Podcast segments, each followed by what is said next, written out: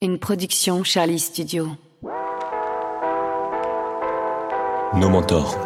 Bonjour, c'est Abel Samo et bienvenue sur Nos Mentors, la première série de podcasts faite par des étudiants pour tous ceux qui ont soif d'apprendre et de comprendre. La vocation de Nos Mentors, c'est de vous accompagner dans vos choix afin de vous aider à faire la différence à travers des rencontres.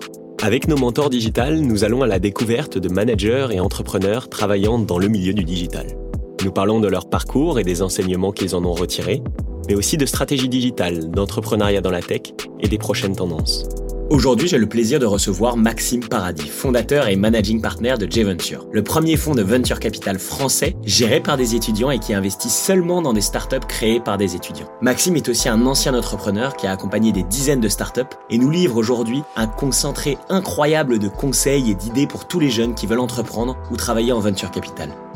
Alors bonne écoute. Bonjour Maxime. Bonjour Abel. Je suis super content de te recevoir aujourd'hui sur le podcast Nos Mentors et j'ai beaucoup beaucoup de choses à te dire. Mais déjà, comment vas-tu? Bah écoute, très très bien, très heureux d'être ici. Merci encore pour l'invitation. Bah, merci à toi d'avoir accepté. Si ça te va, je vais commencer l'épisode par euh, te présenter un petit peu à nos auditeurs. N'hésite pas à me couper ou à rajouter de quoi que ce soit euh, si tu veux. Ok, super.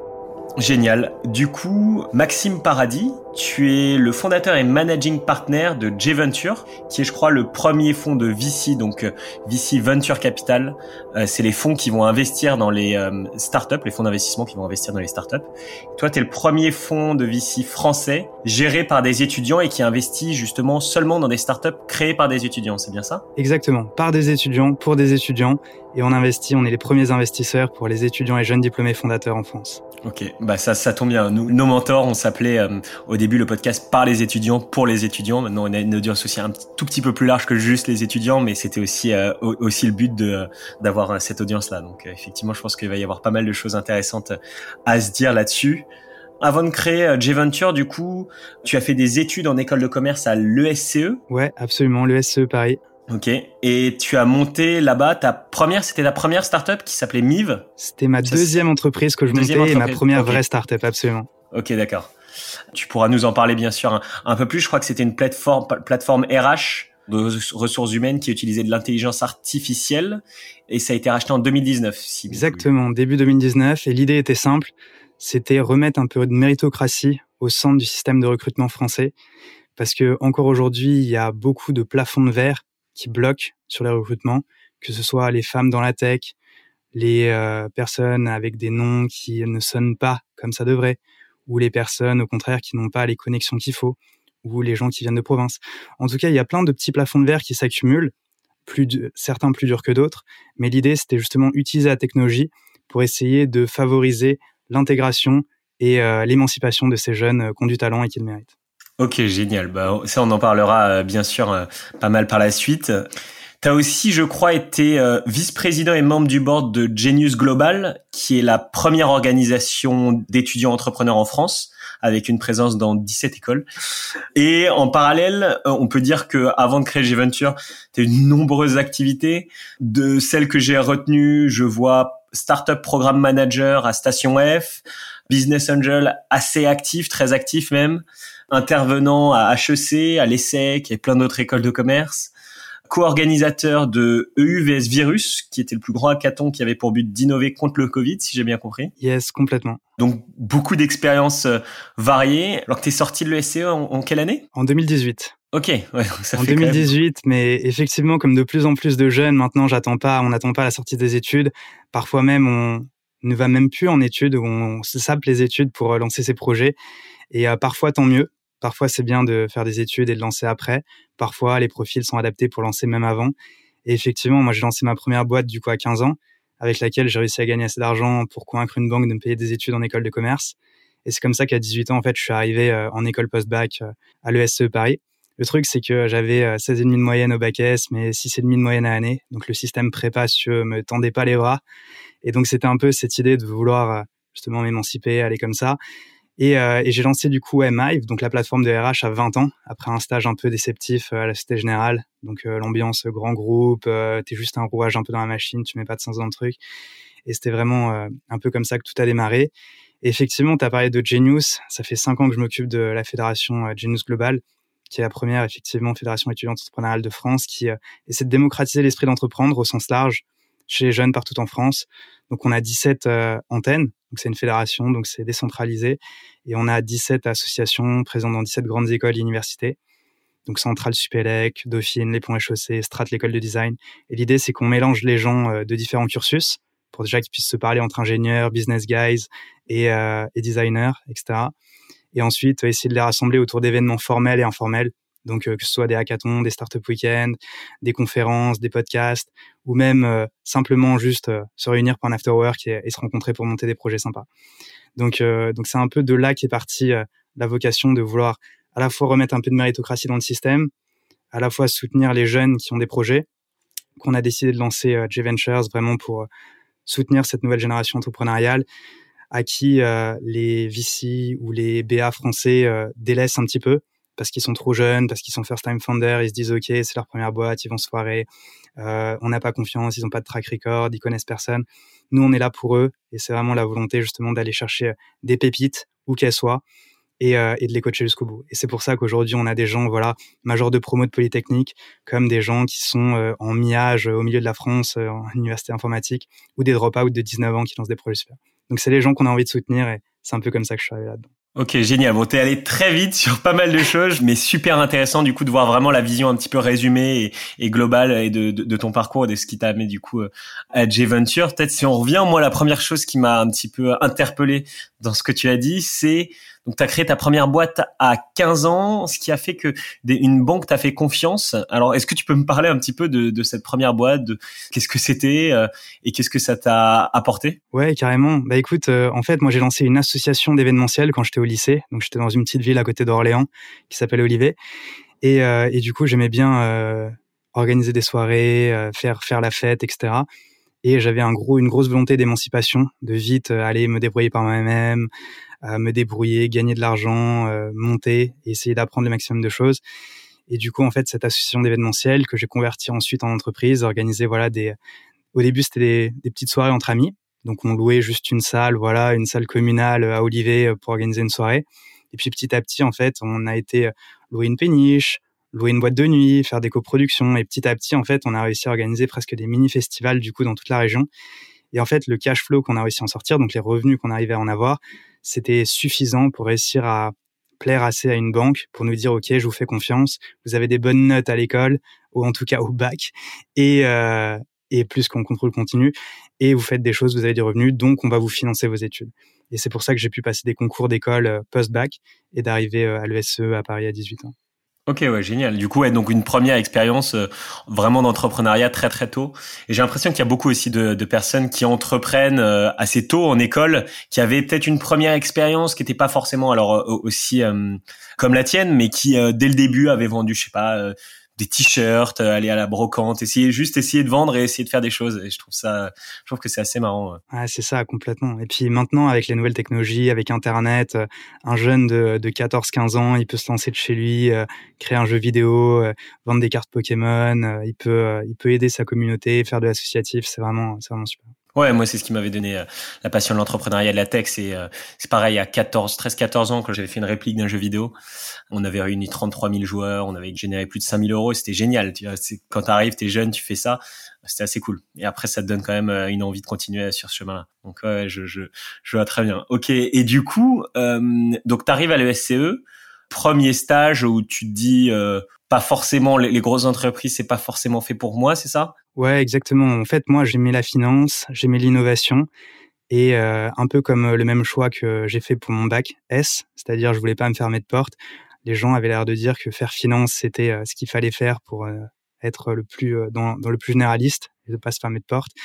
Et du coup, pour arriver en master en finance, il fallait faire un stage en finance. Donc j'ai choisi, euh, j'ai choisi euh, 162 entreprises auxquelles postuler jusqu'à ce qu'il y en ait une qui me dise oui, parce qu'un étudiant euh, post-bac qui euh, a 20 ans et qui veut faire des missions intéressantes dans une dans une entreprise, c'est compliqué.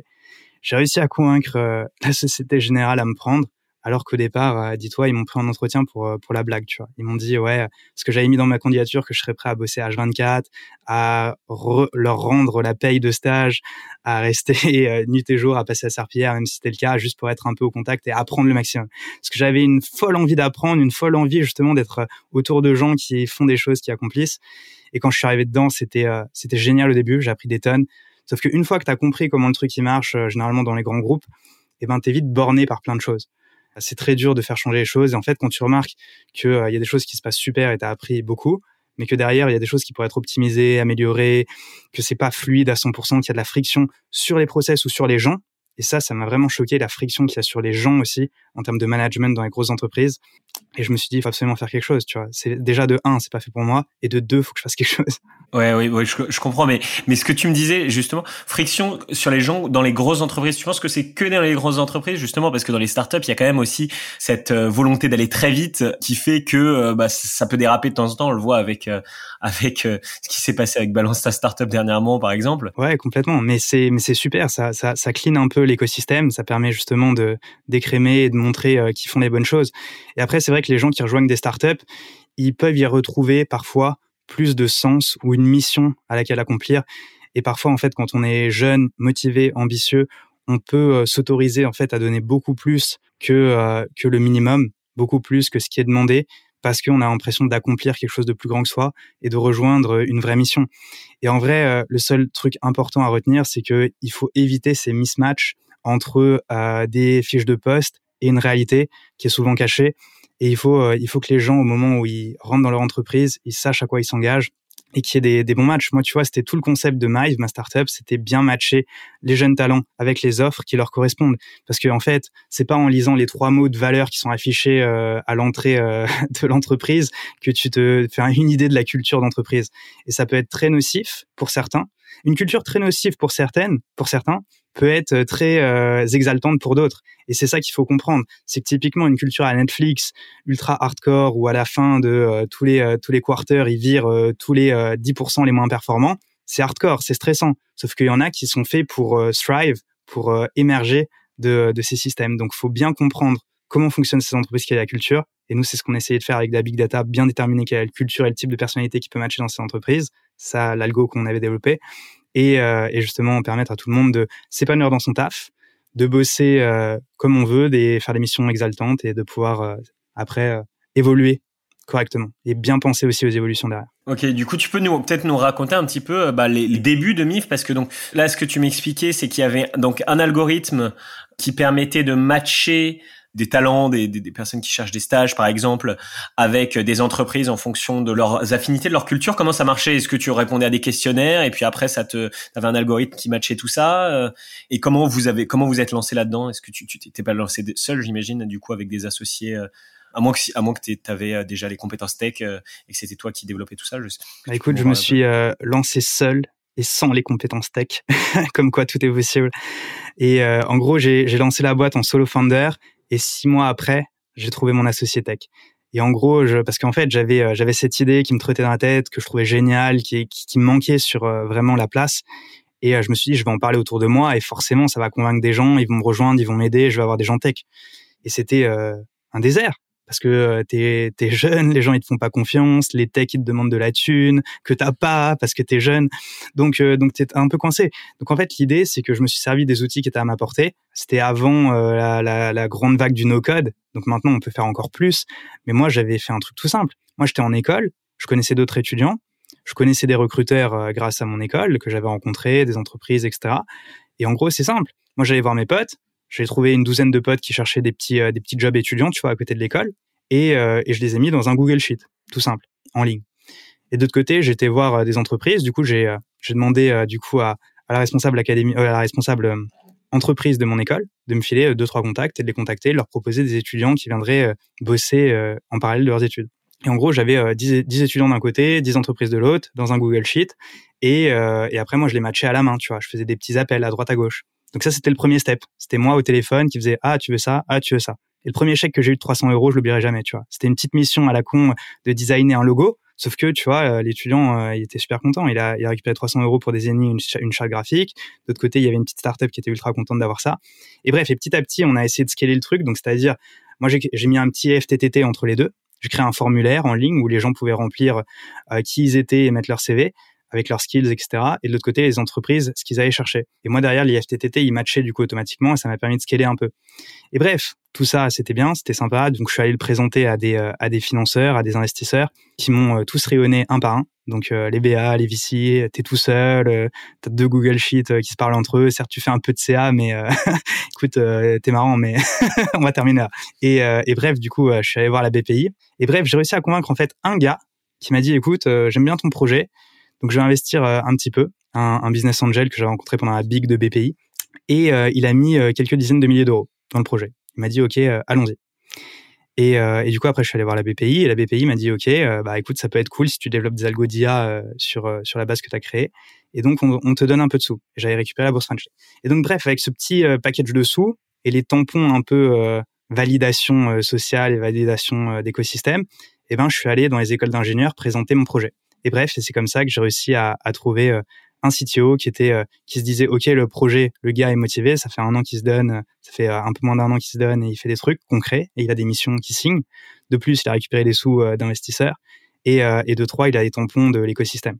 Et donc en fait toutes les choses que je pouvais faire moi sans la tech eh ben je les ai fait et c'est ça qui a réussi à m'amener mon cofondateur Damien qui m'a et, euh, et, après, avec lui, on a développé vraiment euh, la plateforme euh, qui, qui est ce qu'elle était à la fin. Quoi. Justement, ce qui m'intéresse aussi, c'est le choix. Enfin, comment ça s'est passé ce matching avec avec ton CTO Parce que souvent on dit que des associés ils doivent avoir déjà travaillé ensemble, ou ils doivent se connaître, ou, voilà, parce que sinon, s'ils matchent d'un coup comme ça, ça, ça risque d'être compliqué. Comment est-ce que tu t'es dit bon, c'est le, c'est le bon? Et comment au final est-ce que vous êtes lancé? Bah carrément, bah, il était un petit peu plus âgé que moi, quelques années de plus, et il avait déjà du coup participé à un projet entrepreneurial. Et du coup, euh, il était, euh, il était, euh, il était encore dessus d'ailleurs à l'époque. Et en gros, on a fait des tests. En fait, on a commencé à bosser ensemble avant même de signer quoi que ce soit de pacte d'associés, de rien, de machin. On s'est dit bah viens on teste, viens on bosse ensemble un peu quelques week-ends côte à côte dans dans à l'époque l'incubateur qu'on avait c'était c'était deux murs dans le 19e et, et en gros le fait de bosser côte à côte et euh, de partager notre vision des choses et de voir comment on exécutait les choses et comment on communiquait ensemble, c'est ça qui a fait qu'on s'est dit ok c'est un match. Parce que le nombre de jeunes que je vois aujourd'hui que j'accompagne avec Genius, c'est euh, dramatique. Le nombre de jeunes qui se disent ok c'est un mec tech, c'est tout ce qu'il me faut. Non, il faut il faut quand même euh, partager une certaine vision et, et, savoir bosser ensemble. Et ça, le meilleur des moyens de le faire, c'est tester, bosser un petit peu ensemble, faire un startup week-end tu fais un startup week-end sur un projet et tu, tu vois vraiment aussi euh, dans des conditions un peu euh, extrêmes ce que peut donner la collaboration. Parce que évidemment, quand tout va bien, quand tout le monde est au top et tout le monde est en forme et euh, il n'y a pas de fatigue, il n'y a pas de stress, tout va bien, toujours, la plupart du temps en tout cas. Et mais par contre, s'il y a un peu de manque de sommeil parce que c'est quand même intense de monter une startup, s'il y a du stress parce qu'il y a des deadlines, il y a des choses à accomplir vite et bien et il faut pas déconner, et eh ben c'est là où tu vois si ça peut matcher ou pas. Donc c'est dans les temps durs qu'on peut vraiment remarquer si c'est un bon match ou pas. Et pour le faire, bah, tester avec des startup week-ends, des hackathons, tout ce qu'on essaie de faire avec Genius finalement, et euh, les mettre en situation pour voir si c'est des bons matchs ou pas. Ok, justement, euh, là, tu parlais de, de Startup Weekend, de hackathon, etc. Alors, j'imagine que les, personnes des écoles que tu avais citées, comme Dauphine, etc., ils sont en contact avec Genius donc assez facilement, donc ils sont tenus au courant de, tout ça. Mais imaginons qu'une personne qui n'est dans aucune de ces écoles ait envie d'y participer ou qui est un drop-out ou qui est une personne qui euh, qui voilà qui a 18, 19 ans euh, et qui veut quand même euh, qui veut quand même entreprendre et qui en prépa par exemple comment il ferait est-ce que c'est possible de participer à ça via Genius? Ouais, complètement. Nous, on organise des startup week-ends et des hackathons qui sont ouverts, des fermés juste pour les Genius et des ouverts pour pour tout le monde, parce que vraiment, ce qu'on ce qu'on fait en fait, c'est pour améliorer l'écosystème au sens large. Et en gros, l'idée, c'est qu'il y a Genius dans 17 écoles, mais il y a d'autres assos aussi étudiants entrepreneurs qui sont super dans plein d'écoles. Et en gros, on essaie justement de, de tous s'améliorer et euh, de proposer ça à tout le monde partout en France et où qu'il soit. Et, euh, c'est pour ça, là, j'étais encore, euh, je faisais une conférence à Chambéry. Il y a plein d'endroits en France où en fait on peut foster de l'innovation, créer de l'innovation et, avec des jeunes talents fabuleux. Et donc bref, ce que je leur recommanderais, c'est d'aller voir par exemple Techstars aussi. Donc avec leur super programme Startup Weekend, ils sont à peu près partout et ils sont ultra bienveillants. Donc donc il y a, y, y a des endroits où trouver ça et ne pas hésiter aussi à à aller regarder où il y a du contenu en ligne, parce que généralement, euh, les gens qui créent du contenu euh, gèrent des communautés Et en fait, c'est via des communautés, s'entourer de gens un peu qu'on ce mindset-là que, que vous pouvez avancer. Moi, c'est ce que je dis souvent quand on me demande des, des conseils pour, pour, pour les jeunes qui entreprennent. C'est je leur dis, il y a trois trucs. Premier truc, c'est s'éduquer par soi-même, donc c'est-à-dire écouter des podcasts comme nos mentors, lire des livres, aller à des événements, etc. Deuxième aspect, c'est justement s'entourer de gens qui soit qu'on veut atteindre, donc typiquement des gens qu'on voudrait devenir ou auxquels on voudrait ressembler, soit s'entourer de gens qui passent les mêmes steps que vous en ce moment, et donc des jeunes avec le même mindset qui veulent y aller là. Et le dernier, dernier conseil des trois que je donne souvent, c'est du coup commencer commencer à faire des trucs parce que même si vous n'avez pas des skills tech, du coup, vous pouvez faire des bails et euh, même euh, créer euh, créer un podcast, écrire un blog médium, c'est faire des trucs. Donc n'hésitez pas et, et lancez-vous. Ok, bah génial, merci pour ce pour ces pour ces super conseils. Euh, et du coup, bah si on, si on revenait du coup euh, un petit peu sur sur Mive, donc tu t'associes avec ton associé, ça commence à vous développer euh, la plateforme, euh, les algorithmes, etc. Et après, donc je crois que c'est en 2017 où vous êtes pris au Y Combinator, je crois? Alors, je précise que c'est la Startup School Online de Y Combinator, donc pas le programme en physique à San Francisco, mais c'est un programme super aussi que je recommande à tout le monde qui est gratuit. Et en fait, moi, à l'époque, c'était un programme où on avait accès, euh, en fait, on rentrait, c'est un programme en ligne d'accompagnement pour les créateurs de start-up, et on avait accès, en fait, à un prof de Stanford et à un partenaire de Y Combinator qui venait et donnait des devoirs, en fait, euh, toutes les deux semaines, et tu devais rendre, en fait, atteindre des objectifs. Donc, typiquement, écrire un mission statement. Donc, écrire c'est quoi la mission de l'entreprise, écrire un business model Canva, et des, choses que, que tu apprends peut-être en école de commerce, mais que tu n'aurais pas si tu étais en école de design ou voire même en école d'ingé. Encore aujourd'hui, euh, c'est pas des choses forcément qui sont au programme général. Donc euh, donc c'était super enrichissant même pour moi étant en école de commerce, sachant que je voulais aller vite et j'étais ultra jeune et dans mon école, on n'avait pas atteint encore le droit d'apprendre ça et je trouvais ça extrêmement frustrant. C'est pour ça que j'avais récupéré tous mes cours d'ailleurs à l'avance euh, de, de, master parce que je trouvais que ça allait très très lentement. Et donc n'hésitez pas à le faire. Et donc j'ai fait ce programme voilà online et j'avais des feedbacks en fait concrets de la communauté qui passait le même programme en même temps que moi. Et c'est là où l'importance d'avoir des gens qui lancent en même temps que vous, soit à vos côtés, c'est essentiel. Parce que vous êtes la tête dans le guidon sur à construire votre truc. Et parfois, en fait, vous n'avez pas le recul nécessaire pour vous dire, OK, là, il faudrait peut-être changer comme ça. Ou là, on va dans le mur. Ou là, c'est excessif. Ou euh, pourquoi je me concentre sur 10 features alors qu'il il y en a aucune qui marche? Peut-être qu'il faudrait que je me focus sur une et euh, c'est celle-là, d'après les gens, que, euh, que je devrais aller. Et donc l'importance de la communauté extraordinaire et le contenu donné par, euh, par Y Combinator. Donc en, fait, les, trois conseils que j'ai donnés juste avant, eh ben, je les ai retrouvés dans ce programme de Y Combinator à Startup School et c'était vraiment euh, valuable. Et du coup, c'est un programme où tu peux pas, où tu peux rentrer euh, comme ça ou il y a quand même une sélection Il y a, à l'époque, il y avait une petite sélection, mais je crois que maintenant, justement, ils sont rentrés dans un mindset de démocratisation, vraiment. Et, et je crois que maintenant, justement, c'est de plus en plus accessible et ils prennent de plus en plus de monde donc euh, j'irai vraiment. Après, j'espère que les gens de la communauté justement restent qualitatifs, parce que encore une fois, faut s'entourer euh, quand même des bonnes personnes. Et si euh, vous montez votre boîte avec votre pote de lycée ou de collège, qui lui n'a pas le même mindset, la même, vision en tout cas des choses que vous, ça peut poser problème. Ça peut vous ralentir énormément et vous nuire complètement. Ok, merci beaucoup pour tous ces super insights. Et du coup, Comment ça se passe le développement de MIV du coup? Est-ce que vous commencez à avoir pas mal de clients? Avant avant la revente en 2019 Il se passe quoi entre entre bah, ce moment-là et la revente en 2019 Et après peut-être tu pourras nous parler un petit peu de de, de, cette vente, si ça te va. Ouais, ouais, complètement, complètement. Bah au début du coup on travaillait plutôt avec des euh, jeunes entreprises parce que les corporates euh, c'était un peu dur à pénétrer, c'est-à-dire c'est un peu dur à, les convaincre d'utiliser une solution toute nouvelle comme ça. Mais il se trouve qu'en fait euh, j'ai découvert après avoir bossé avec quelques petites entreprises avoir mis quelques tampons mode OK, on a bossé avec lui, voilà le feedback qu'il nous a fait. Donc à chaque fois, on prenait les retours des clients et on améliorait le process. Donc que ce soit le process pour lui trouver la bonne personne pour réaliser sa mission ou le process pour que la mission se passe au mieux. Parce qu'en en fait, euh, on se porte garant quand même pour la personne qu'on plaçait dans l'entreprise. Et donc en fait, on devait mettre en place des process pour appeler euh, appeler l'étudiant, appeler le jeune, vérifier qu'il savait faire ce qu'il disait qu'il savait faire et le mettre en entreprise parce qu'on était euh, on était quand même euh, assuré, on se portait euh, on se portait vraiment garant pour lui. Et donc en fait, petit à petit, on a eu une dizaine, une douzaine, une vingtaine d'entreprises. Et une fois qu'on a eu une vingtaine d'entreprises, je me suis dit, écoute, ce serait pas mal quand même d'aller chercher des grands corpos, parce que eux ont des gros besoins aussi. Au début, on était vraiment sur du freelance. C'est ça qu'il faut comprendre aussi. C'est qu'on faisait vraiment que des missions de freelance. Des missions, ok. Exactement. On était vraiment positionné là-dessus parce que du coup, c'était à l'époque où Crème de la Crème, Staffme et, et autres s'étaient lancés, donc Malte, etc. Et en gros, c'était extrêmement frustrant pour beaucoup de gens parce que Crème de la Crème, c'était réservé à des étudiants de top business school ou top engineering school. Et en gros, moi, mon, et moi, je pouvais même pas faire de mission sur ces plateformes. Et je trouvais ça extrêmement frustrant. Ah ouais, non, et c'est pour ça, c'était, c'était horrible parce que moi, j'avais, j'avais une ambition débordante, j'étais ultra motivé, j'étais prêt à bosser euh, à fond, à fond. Et, euh, et on me donnait même pas ma chance. Et, et c'était horrible. Et du coup, je me suis dit, bah, je vais lancer cette plateforme de freelance, donc avec deux, deux petits Google Sheets, matcher les gens, essayer de leur donner accès à tout ça. Et moi, je les préqualifie. Parce que je connaissais des gens, tu vois, à côté de moi dans l'école, c'était des, des énormes branleurs qui euh, savait pas faire grand chose. Sauf qu'à côté d'eux, tu en avais un autre qui lui se donnait à fond, était ultra motivé, apprenait vite et, et, et méritait, tu vois. Et donc en fait, le fait de, de, bien comprendre qui était qui et de donner la chance à ceux qui veulent faire plus, de faire plus, et eh ben c'est ça qu'on voulait faire. Et bref, du coup, donc j'avais cette valeur ajoutée que j'apportais aux entreprises pour bien qualifier les personnes qui venaient bosser pour réaliser leur mission. Et donc ça me prenait du temps beaucoup de temps pour avoir beaucoup de gens. Donc c'est pour ça que le fait d'améliorer les process et d'avoir mon cofondateur tech pour améliorer tout ça, c'était essentiel. Et c'est ça qui a permis vraiment de décoller de step 1 à step 2, clairement. Et c'est ça qui, nous a vraiment permis de, démarrer.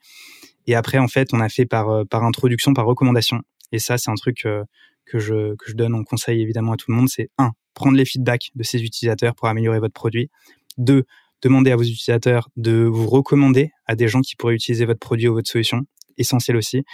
Et en fait, c'est par justement cet euh, effet euh, domino, mais qui est finalement exponentiel, cet effet un peu exponentiel, où euh, si une personne qui est contente du taf que vous avez fait vous recommande à deux autres personnes, eh ben vous êtes sur une traction exponentielle. Et c'est comme ça que ça démarre. Et nous, ça a démarré comme ça, et petit à petit, on avait de plus en plus, et ça marchait de mieux en mieux. Et on a fini avec trois produits différents qu'on vendait aux entreprises à la fin. Ok, génial, merci. passionnant d'avoir euh, d'avoir tous ces tous ces petits détails là-dessus. Tu peux nous parler un petit peu de bah où vous en étiez? Est-ce que est-ce que ouais tu discloses cet aspect euh, chiffre d'affaires où vous en étiez ou en tout cas euh, à peu près un, un, un ordre de grandeur pour savoir ça? Et puis où, et comment s'est passée la vente? Est-ce que j'ai pas trouvé quelle entreprise vous avez acheté. Je sais pas si si ça aussi c'est quelque chose qui est public. Donc peut-être tu peux nous parler un petit peu de de, de ça si ça si ça te va. Ouais, complètement. Bah écoute, les boîtes qui se revendent généralement en trois ans ou, ou plus, comme euh, comme la mienne après trois ans et demi, c'est euh, c'est pas forcément des euh, des bonnes exits. C'est pas forcément tout se passe pas forcément comme prévu. Moi, je partais pas dans l'idée de faire un quick win et de vendre ma boîte rapidement pour aller faire d'autres choses. Non, moi je partais pour créer une entreprise pérenne, grosse, énorme. Je partais conquérir le monde moi dans ma tête et créer une billion dollar compagnie. Sauf que, sauf que les parcours sont jamais linéaires, les, les, les parcours entrepreneuriaux encore moins. Et, et donc, nous, très concrètement, ce qui a posé problème, c'est que on dépensait tout l'argent qu'on gagnait, on le dépensait en R&D. Parce que du coup, euh, since day one, on disait qu'on faisait du matching et du matching par algorithme, sauf qu'on faisait pas d'IA, d'IA. Et donc, euh, en fait, ça, ça, a pris du temps et de l'argent. Et donc, en fait, il fallait réinjecter tous les revenus dans la R&D et on avait un cash burn de fou. Et en fait, le cash burn, euh, le cash burn nous a rattrapés et on n'a pas réussi à relever de l'argent à temps pour, euh, pour viabiliser l'entreprise.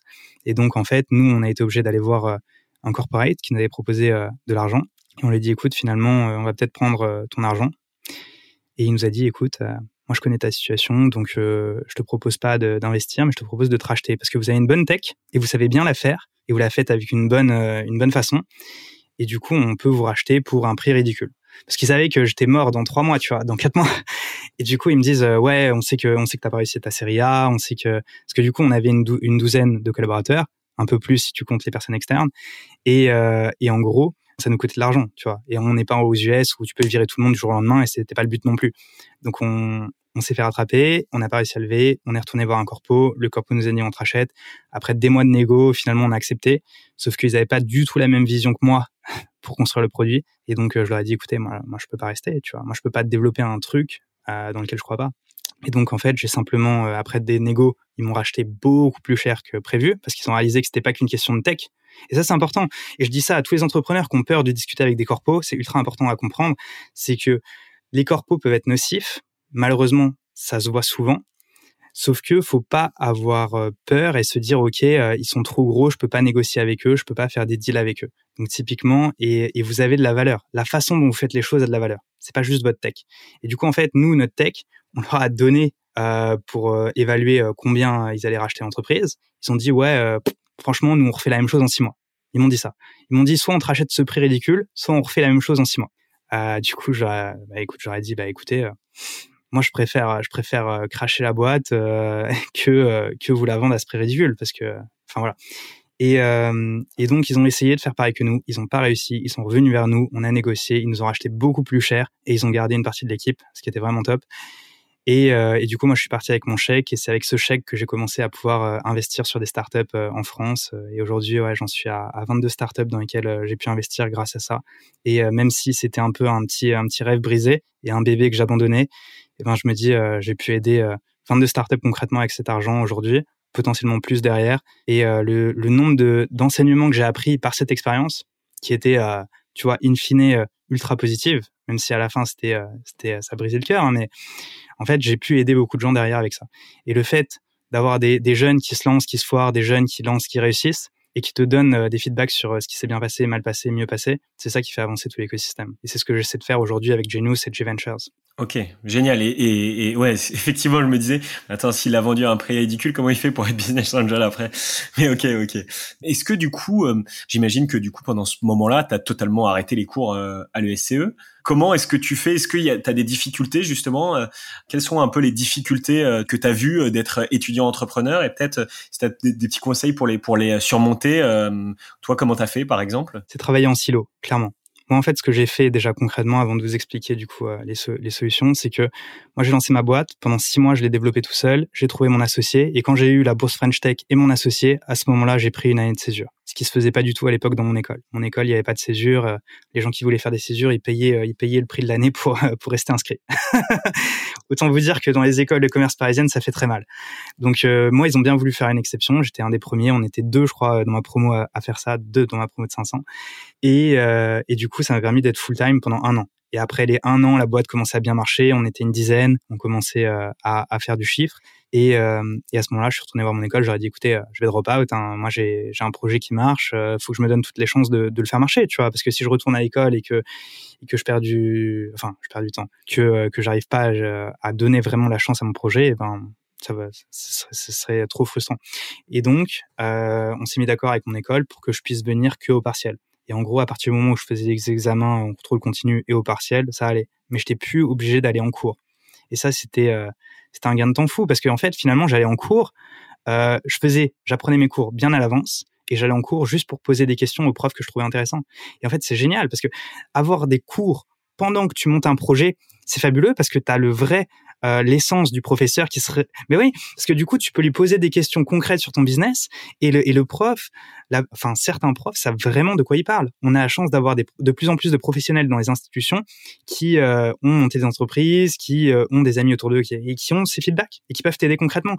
Et tu vois, les, les cours d'école de commerce. moi, je dis vraiment, les écoles de commerce, t'apprends ce que tu viens chercher. Parce que clairement, si tu veux rien foutre pendant cinq ans d'études, tu peux avoir ton diplôme. Euh, ça se voit tous les jours. Par contre, euh, il y a des profs vraiment de qualité et des intervenants professionnels de qualité. Et en fait, si tu veux aller creuser plus loin ou mettre concrètement en application, eh ben c'est possible. Et ne pas hésiter à poser plein de questions du coup pendant les cours et à proposer aussi aux professeurs d'aller plus loin en dehors.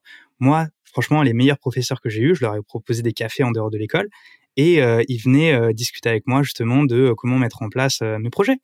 Et c'est ça qui, qui m'a permis vraiment. Voilà, on est dans un podcast qui s'appelle Nos Mentors eh ben écoutez, euh, entourez-vous de gens justement qui ont des feedbacks utiles pour vous, et à commencer par vos professeurs. Et ça, c'est vraiment, euh, c'est vraiment utile, et pas juste se contenter du cours qu'ils vous donnent. Et du coup, toi, t'as as eu, t'as vécu des, grosses difficultés quand même à entreprendre euh, en tant qu'étudiant? J'imagine pour lever, c'est plus compliqué. Et peut-être, bah, du coup, on peut, ça, peut nous amener du coup vers euh, vers, J-Venture euh, après, je pense. Ouais, carrément, carrément avec plaisir. Et je réalise que du coup, j'ai pas, j'ai pas répondu à, à, la question concrètement d'avant, qui était comment je m'organisais pour pour bien gérer par rapport à mes études. Vraiment un truc essentiel que j'ai réussi à bien bien théoriser, c'était vraiment travailler en silo. C'est-à-dire en fait, parce que moi en fait, ce qui était, euh, parce que tu es jeune, donc au-delà de l'école, tu as aussi ta jeunesse qui se passe, et donc des soirées, et donc des amis, et donc potentiellement une, petite amie, un petit copain, et donc euh, et donc il faut savoir gérer tout ça. Et moi en fait, c'était euh, c'était terrible, extrêmement frustrant au début parce que en fait, dès que j'étais en train de bosser sur ma startup, bah, je me disais euh, ouais, euh, tous mes potes sont sortis, euh, ils font la fête, ça se trouve je rate ma jeunesse, c'est complètement idiot ce que je suis en train de faire, je suis en train de me, me buter la santé alors que mes potes eux ils créent des liens, ils font des choses, ils s'amusent, tu vois. Et je me disais, est-ce que je passe à côté de ma jeunesse? Et de l'autre côté, quand j'étais en train, en train de sortir avec mes potes, je me disais, mais Maxime, qu'est-ce que tu fais? Ça, ça, ça, sert à quoi de lancer une boîte si tu l'avances pas et que tu fais le con avec tes potes dehors, tu vois? Et en gros, du coup, j'étais pas bien, quoi que je fasse. Parce que j'étais avec mes potes, je pensais à ma boîte, j'étais avec ma boîte, je pensais à mes potes. Et du coup, en fait, il y a un moment, je me suis mis dans un, dans un mindset, OK, je vais bosser en silo. Donc, combien de temps par chose je vais donner? Donc, c'est très simple. Moi, je me suis dit, OK, je vais dormir 6 heures par nuit. Il me faut au moins 6 heures par nuit. Et ça, c'est irrévocable. Je refuse de passer des nuits de moins de 6 heures maintenant. Et donc ça, ça fait toute la diff. Ensuite, c'est le sport. Je me suis dit, OK, il faut que je fasse minimum une heure de sport au moins tous les deux jours. C'était essentiel à ma bonne santé physique et mentale. Donc d'abord la santé physique. Donc bien dormir, faire un peu de sport, une heure de sport. Et euh, c'était, je crois, quelques heures pour voir mes potes, genre quatre heures par semaine pour voir mes potes. Et, euh, et tout le temps qui restait, c'était pour ma boîte. Et c'était le plus gros euh, crunch, tu vois. Mais en fait, le fait de bien siloter, eh ben, je me disais, OK, je suis dans le créneau avec mes potes. Donc, je pense que à mes potes. Et je profite vraiment et je suis vraiment dans le moment présent. Et être dans le moment présent, c'est vraiment essentiel si tu veux réussir quoi que tu fasses. Parce que si tu es avec, avec ta copine, avec ton copain, et que tu penses à ta boîte constamment, eh ben tu peux pas faire marcher la relation. Et pareil avec ta boîte, si tu avec ta boîte et que tu penses à tes potes qui sont sortis en boîte, eh ben ça va pas marcher pareil. Et donc le fait de siloter et de se dire ok j'ai besoin de tant de temps de sommeil, j'ai besoin de tant de temps d'exercice, j'ai besoin de tant de temps euh, social pour voir mes potes, eh ben tu te crées un peu ton ton hamburger de l'entrepreneuriat et, euh, et chacun fait le sien et, euh, et tu fais ton style d'entrepreneuriat. Et c'est comme ça que tu peux t'épanouir et réussir dans l'entrepreneuriat d'après moi.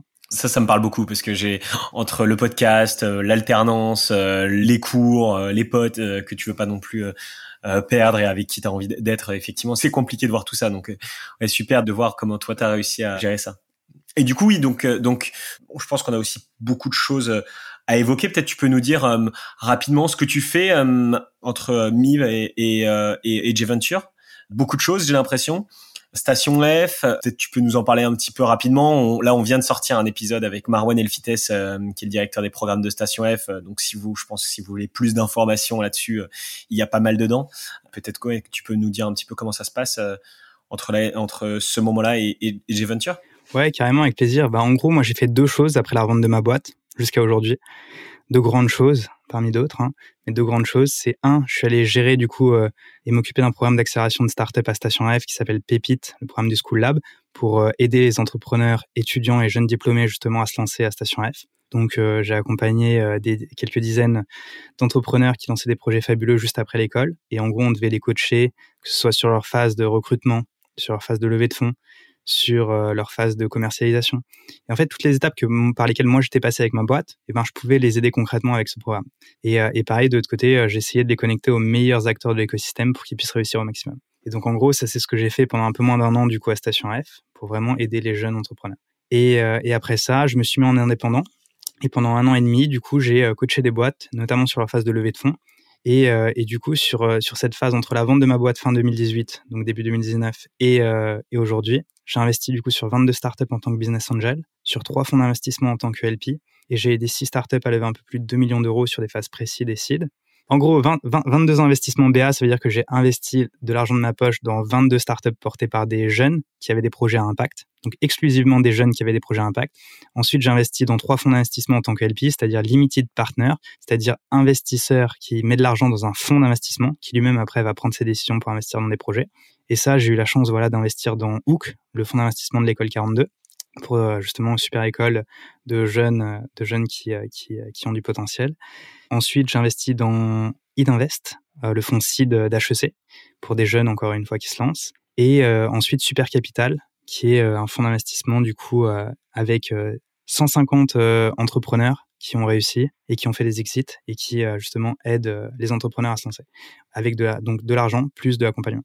Et, euh, et à chaque fois, j'étais au lancement de, des projets, donc j'ai pu suivre un peu comment les fonds sont créés et les aider dans, dans la création pour certains. Et, et enfin, du coup, six startups en tant que entre guillemets lever, même si je déteste ce mot, c'est c'est du coup des startups que j'ai aidé à trouver de l'argent. Donc, je leur ai trouvé un peu plus de 2 millions d'euros de personnes externes pour investir sur leur startup. Et en gros, si tu veux, ces trois aspects, on essaie de les rassembler et de les améliorer avec J-Ventures. Donc en fait, euh, voilà, moi j'ai géré le programme Pépita Station F où je coachais les boîtes euh, étudiantes et après j'ai coaché les boîtes sur la phase de levée de fonds. Et en gros, j'ai vu encore une fois les frictions. C'est le rôle d'un entrepreneur, c'est de regarder ce qui se passe, de voir ce qui euh, ce qui va bien, ce qui va moins bien et d'essayer d'améliorer les choses. Et en fait, à partir du moment où je vois qu'il y a des choses qui marchent pas, eh ben j'essaie de proposer des alternatives qui seront bénéfiques pour les gens et, et des choses qui manquent. Et donc en fait, un student VC, ça manquait en France. Et donc on a trois vocations. Un, une vocation d'éduquer les jeunes à l'entrepreneuriat et au venture capital. Donc en fait, on est un accélérateur de start-up, mais aussi de talent, puisqu'on va apprendre et initier au venture capital. On a créé des formations avec les meilleurs VC de France pour justement apprendre ce que c'est le venture capital et comment entrer dans l'industrie. Donc si c'est des carrières qui vous intéressent, nous à J Ventures, on recrute des scouts et des analystes qu'on va former au métier de venture capital. Et ensuite, soit vous pouvez continuer en venture capital dans un de nos investisseurs euh, partenaires, qui nous demande d'ailleurs des, euh, des, jeunes à recruter, comme quoi on retrouve un peu cet aspect recrutement. Et, euh, et d'autre côté, sinon, vous pouvez vous lancer dans des projets entrepreneuriaux. Et en fait, ça fait dix ans que les fonds euh, VC Student existent aux US, et on voit que 50% des gens, après être passés dans un Student Fund, partent dans leurs projets entrepreneuriaux, 40% en VC, dans des carrières de VC, et 10% après dans d'autres choses, du consulting, de l'innovation, etc. Et en fait, nous, c'est ce qu'on essaie de faire, c'est on essaie d'accélérer des talents justement qui s'intéressent à ces sujets-là, que ce soit pour aller monter leur startup derrière ou pour devenir VC. Et d'autre côté, on essaie d'accélérer les startups portées par des étudiants et des jeunes diplômés avec de l'éducation, de la formation, un accès au network et surtout un accès très favorisé à des investisseurs. Parce que du coup, nous, notre fonds d'investissement, on a été chercher des LPs, donc des limited partners, donc comme je disais, des investisseurs du fonds d'investissement. Et ces investisseurs sont pour la plupart VC des tours suivants, c'est-à-dire tour de seed, tour de série. Et en gros, l'idée, c'est que on va faire investir au maximum nos investisseurs sur les tours suivants. Et donc, c'est l'idée que les entrepreneurs qui nous rejoignent, nous, on leur fait confiance, on les aide, on les coach pour justement réussir leur levée de fonds cinq mois plus tard avec les meilleurs acteurs de la place. Et c'est pour ça qu'on se voit plus en fait comme la première marche vers la réussite plutôt que euh, comme euh, un, accélérateur, un fonds. On est vraiment la première marche pour les amener vers Y Combinator, pour les amener vers Techstars, pour les amener à Station F, pour les amener par un financement des meilleurs acteurs de la place. Et en gros, on provide de l'éducation, des mentors, du network, du contenu. Et c'est un peu ce qu'on essaie de faire du coup et de toutes les expériences que j'ai accumulées qui me permettent d'essayer justement de construire le truc idéal pour, pour les jeunes qui se lancent.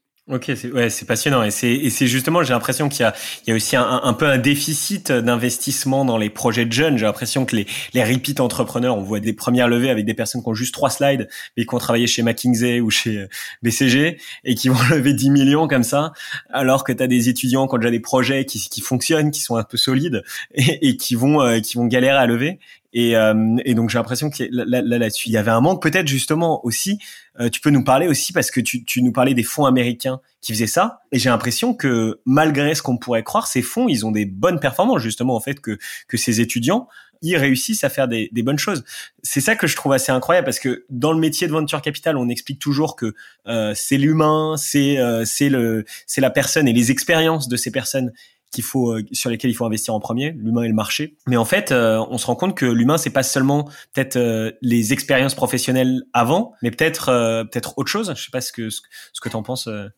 Mais c'est ça. Parfois, parfois les expériences de vie peuvent amener à des réussites entrepreneuriales. Et, et, en fait, les, des gens qui font des choses dans leur vie, qui soient pas forcément perçus comme entrepreneuriales au départ, peuvent être ultra utiles et servir justement des projets entrepreneuriaux par la suite. Et en fait, la, notre capacité en fait aujourd'hui à avoir déployé en fait le plus grand réseau de scouts de France, c'est-à-dire des gens qui, sont dans les universités et qui repèrent les meilleures startups portées par les meilleurs jeunes.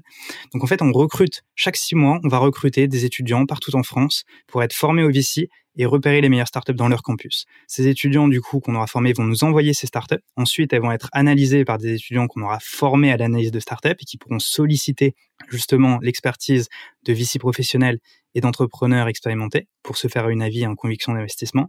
Et ils viendront présenter leur, leur conviction d'investissement à notre board, qui sera composé de ma cofondatrice et moi-même, plus de quelques euh, investisseurs expérimentés VC de la place parisienne, qui viendront euh, donner leur go définitif sur l'investissement. Et en fait, cette idée d'avoir euh, justement un filet aussi gros et partout en France, c'est vraiment pour donner la chance à chacun de réussir. Et en fait, cette expertise des jeunes à juger d'autres jeunes et ce système d'étage permet vraiment de faire remonter les meilleurs, où qu'ils soient, et euh, de pas forcément euh, juger sur euh, juste, comme tu dis, j'ai fait HEC et McKinsey. Ouais, ok. Du coup, peut-être donc comment ça se passe? Imaginons que là, il, alors le fond est pas encore est pas encore opérationnel, je crois, mais le podcast sortira le 15 septembre, quelque chose comme ça. Donc je pense qu'on sera on sera pas très loin. comment ça se passe Peut-être s'il y a un étudiant qui a un, qui a un projet, comment comment est-ce que ça se passe pour pour vous contacter? Quels sont vos critères peut-être de choix? Qu'est-ce que bah, vous apportez tout ça Mais j'imagine que vous prenez du coup, euh, en l'occurrence, je sais, mais que vous prenez un petit un petit pourcentage sur sur la sur, sur la startup. Euh, est-ce que tu peux nous parler un petit peu de, bah, de tout ça euh, Là, demain, j'ai envie de, j'ai monté une boîte, euh, j'ai envie de postuler. Quels sont les, critères euh, Pourquoi je postulerai Et qu'est-ce que ça va aussi bah, Qu'est-ce que vous allez vous en retirer de tout ça? En gros, typiquement, si vous voulez postuler au programme, vous pouvez déjà aller voir sur jventures.co, donc g v e n t u r e s.co, jventures.co ou euh, m'envoyer directement euh, un mail à maxime.paradis@jventures.co ou même sur LinkedIn. Je suis très, euh, je réponds beaucoup, je donne beaucoup de mon temps. N'hésitez pas à me solliciter, à me demander, et ce sera avec plaisir du coup que je considérerai votre startup et que je vous dirai du coup aussi si c'est fait pour vous. Parce qu'effectivement, c'est pas fait pour tous les founders. Nous, on va chercher quoi comme founder? Maintenant que vous savez comment nous contacter et nous demander si ça vous correspond et regarder sur le site si ça vous correspond. Donc que vous soyez au début et que vous ayez qu'un petit prototype, c'est pas grave. Nous, on investit là-dessus. Mais par contre, on veut des boîtes qui font de la tech, qui sont scalables et qui ont des ambitions mondiales. Donc l'exemple que je donne souvent, c'est si vous faites un, potager écologique, on n'investira pas. Si vous faites un système euh, de d'irrigation pour ces potagers hydrauliques qui est scalable, euh, qui a de la, du brevet, de la tech, euh, des choses intéressantes, là on investit avec grand plaisir. Et j'en viens du coup à l'aspect aussi impact. Donc tech, scalable, ambition mondiale, porté par un étudiant ou un jeune diplômé on estime jeune diplômé à partir du moment où vous avez une personne dans l'équipe fondatrice qui est jusqu'à deux ans après son diplôme. Et les diplômes, on est assez large, donc c'est-à-dire qu'on comprend euh, la sortie euh, du bac ou même avant à euh, son MBA. Donc typiquement, vous avez fait un MBA, vous êtes quand même éligible. Même si on privilégiera, je vous mens pas, les, les jeunes, les plus jeunes en tout cas. C'est parce que c'est ceux qui justement en ont le plus besoin. Quand vous avez fait un MBA de l'INSEAD, généralement, vous vous débrouillez quand même pas trop mal. Donc nous, on est là vraiment dans une mission d'aider les jeunes. Et donc, l'idée, c'est que il faut que vos startups soient et un impact positif. Donc nous, on se lance pas dans des grands débats euh, et du greenwashing et du social washing pour dire on fait des startups à impact, etc. Non, on est la nouvelle génération d'entrepreneurs et on considère que les startups sont par essence à impact et on évalue au cas par cas si la startup a un impact négatif sur son environnement ou positif. Et c'est comme ça qu'on jugera. Donc nous, on a quelques critères en interne qui permettent de déterminer si la startup a un impact ou non, mais euh, l'idée c'est vraiment au cas par cas. Ensuite, maintenant que vous avez compris où appliquer, quels étaient euh, les critères qu'on cherchait, quel type de fondateur on cherchait, maintenant c'est euh, qu'est-ce que vous allez en tirer de J-Ventures, simplement. Donc en gros, nous on investit un truc simple, avec des clauses simples, 50 000 euros contre 5%. On vous accélère pendant 5 mois, et à la fin des 5 mois, on vous aide à lever votre tour de seed. Donc c'est-à-dire entre 500, 500 000 euros et 1 million. Donc l'idée, c'est que vous rentrez dans J-Ventures, vous acceptez 50K contre 5%, et on essaie de vous garantir au maximum une levée de fonds à la fin des 5 mois. Ça, c'est l'engagement qu'on essaie de prendre avec vous. Et, euh, et c'est un engagement qu'on arrivera à convertir dans la mesure où les students VC dans le monde, comme notre student VC, est backé par des grands VC euh, français qui euh, seront plus que ravis de réinvestir sur vos startups. Et donc, c'est cette idée justement de créer ce premier step pour lancer. Donc 50 000 euros contre 5% puis après on peut réinvestir avec nos investisseurs partenaires jusqu'à 200 000 euros. Voilà l'idée. Et donc derrière tout ça, il y a un truc à prendre en considération énorme que peu de gens, euh, dont peu de gens parlent, c'est la term sheet. Donc les clauses, les conditions auxquelles vous recevez cet argent. Et ça, c'est primordial parce qu'en France, on a un marché du business angel qui n'est pas mature, pour euh, ne pas dire euh, autre chose, et, et qui est très problématique. Sachant que la plupart des business angels en France euh, restent encore euh, des euh, anciens execs du CAC qui ont connu des modèles qui sont pas du tout start-up, donc qui, pour beaucoup, vont encore vous demander des prévisionnels sur six ans, alors que votre startup, votre modèle de startup va pivoter dans six mois, qui vont vous, qui vont vous faire poireauter pendant six mois, huit mois à dire oui, peut-être j'investis, peut-être j'investis pas, pour in fine investir 2000 euros dans votre boîte, qui vont vous demander d'avoir plus de traction d'avoir 50 000 utilisateurs, euh, d'avoir récupéré de l'argent de la BPI, alors que euh, vous pouvez pas avoir l'argent de la BPI si vous n'avez pas de l'argent privé. qui, euh, qui vont vous demander, c'est marrant ce que tu fais, mais est-ce que tu as un brevet? Alors que vous devez développer un truc avant de le breveter.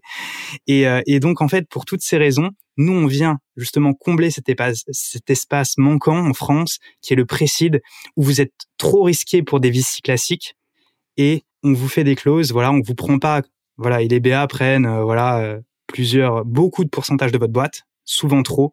Et nous, c'est un deal clair, simple, founder friendly, 5%, 50 000 euros. Et on vous met des clauses simples, claires, que vous comprenez. Notre term sheet fait une page. À partir du moment où vous recevez des term sheets de business angel ou de VC qui font 50 000 euh, paperasses, 50 000 papiers avec des clauses dans tous les sens, de pari passu, de choses comme ça que vous comprenez pas, c'est que si c'est pas un VC euh, établi, c'est que c'est une entourloupe. Et malheureusement, en France, on a beaucoup de business angels nocifs qui rôdent autour des incubateurs, des jeunes, etc., et qui viennent vous prendre 20% de votre boîte contre 5000 euros. Et ça, c'est un scandale. Et c'est contre ça que J-Ventures s'insurge, et c'est contre ça qu'on a été créé.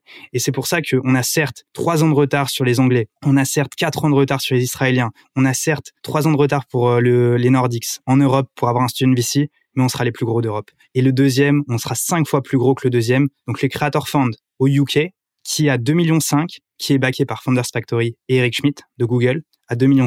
Nous, on en aura 10, ce qui fait qu'on a cette responsabilité justement d'essayer de construire un écosystème plus sain en France. On essaie de se donner les moyens de ses ambitions et c'est pour ça qu'on a besoin de vous pour rejoindre l'équipe, nous aider, que ce soit en tant que scout, canaliste ou que start dans notre écosystème. Et on donnera tout pour vous et j'espère que tous ensemble, on fera un écosystème meilleur pour euh, les nouvelles générations. Bah merci, merci, passionnant. Merci beaucoup de nous avoir euh, parlé de tout ça. Et effectivement, je pense que tout le monde devrait être convaincu euh, de ça à l'heure qu'il est. Donc, bah super. Je pense qu'on peut finir cet épisode sur ces belles paroles. Juste avant de finir, peut-être qu'on peut juste passer sur les petites questions de fin, qui sont trois, quatre questions que je pose très rapidement. Le but, c'est que tu répondes le plus vite possible. Ça te va? Allez, faisons ça. Ok. Est-ce qu'il y a un marché ou une industrie qui te passionne en ce moment? Euh, en ce moment, je regarde pas mal les NFT. Hein. NFT, non-fungible token, vous regarderez ce que c'est si, si vous connaissez pas. Est-ce que il y a un outil tech dont tu peux pas te passer? En ce moment, Phantom Buster. C'est des petits français, euh, c'est extraordinaire, euh, ça permet de scaler quand tu sais pas faire de tech.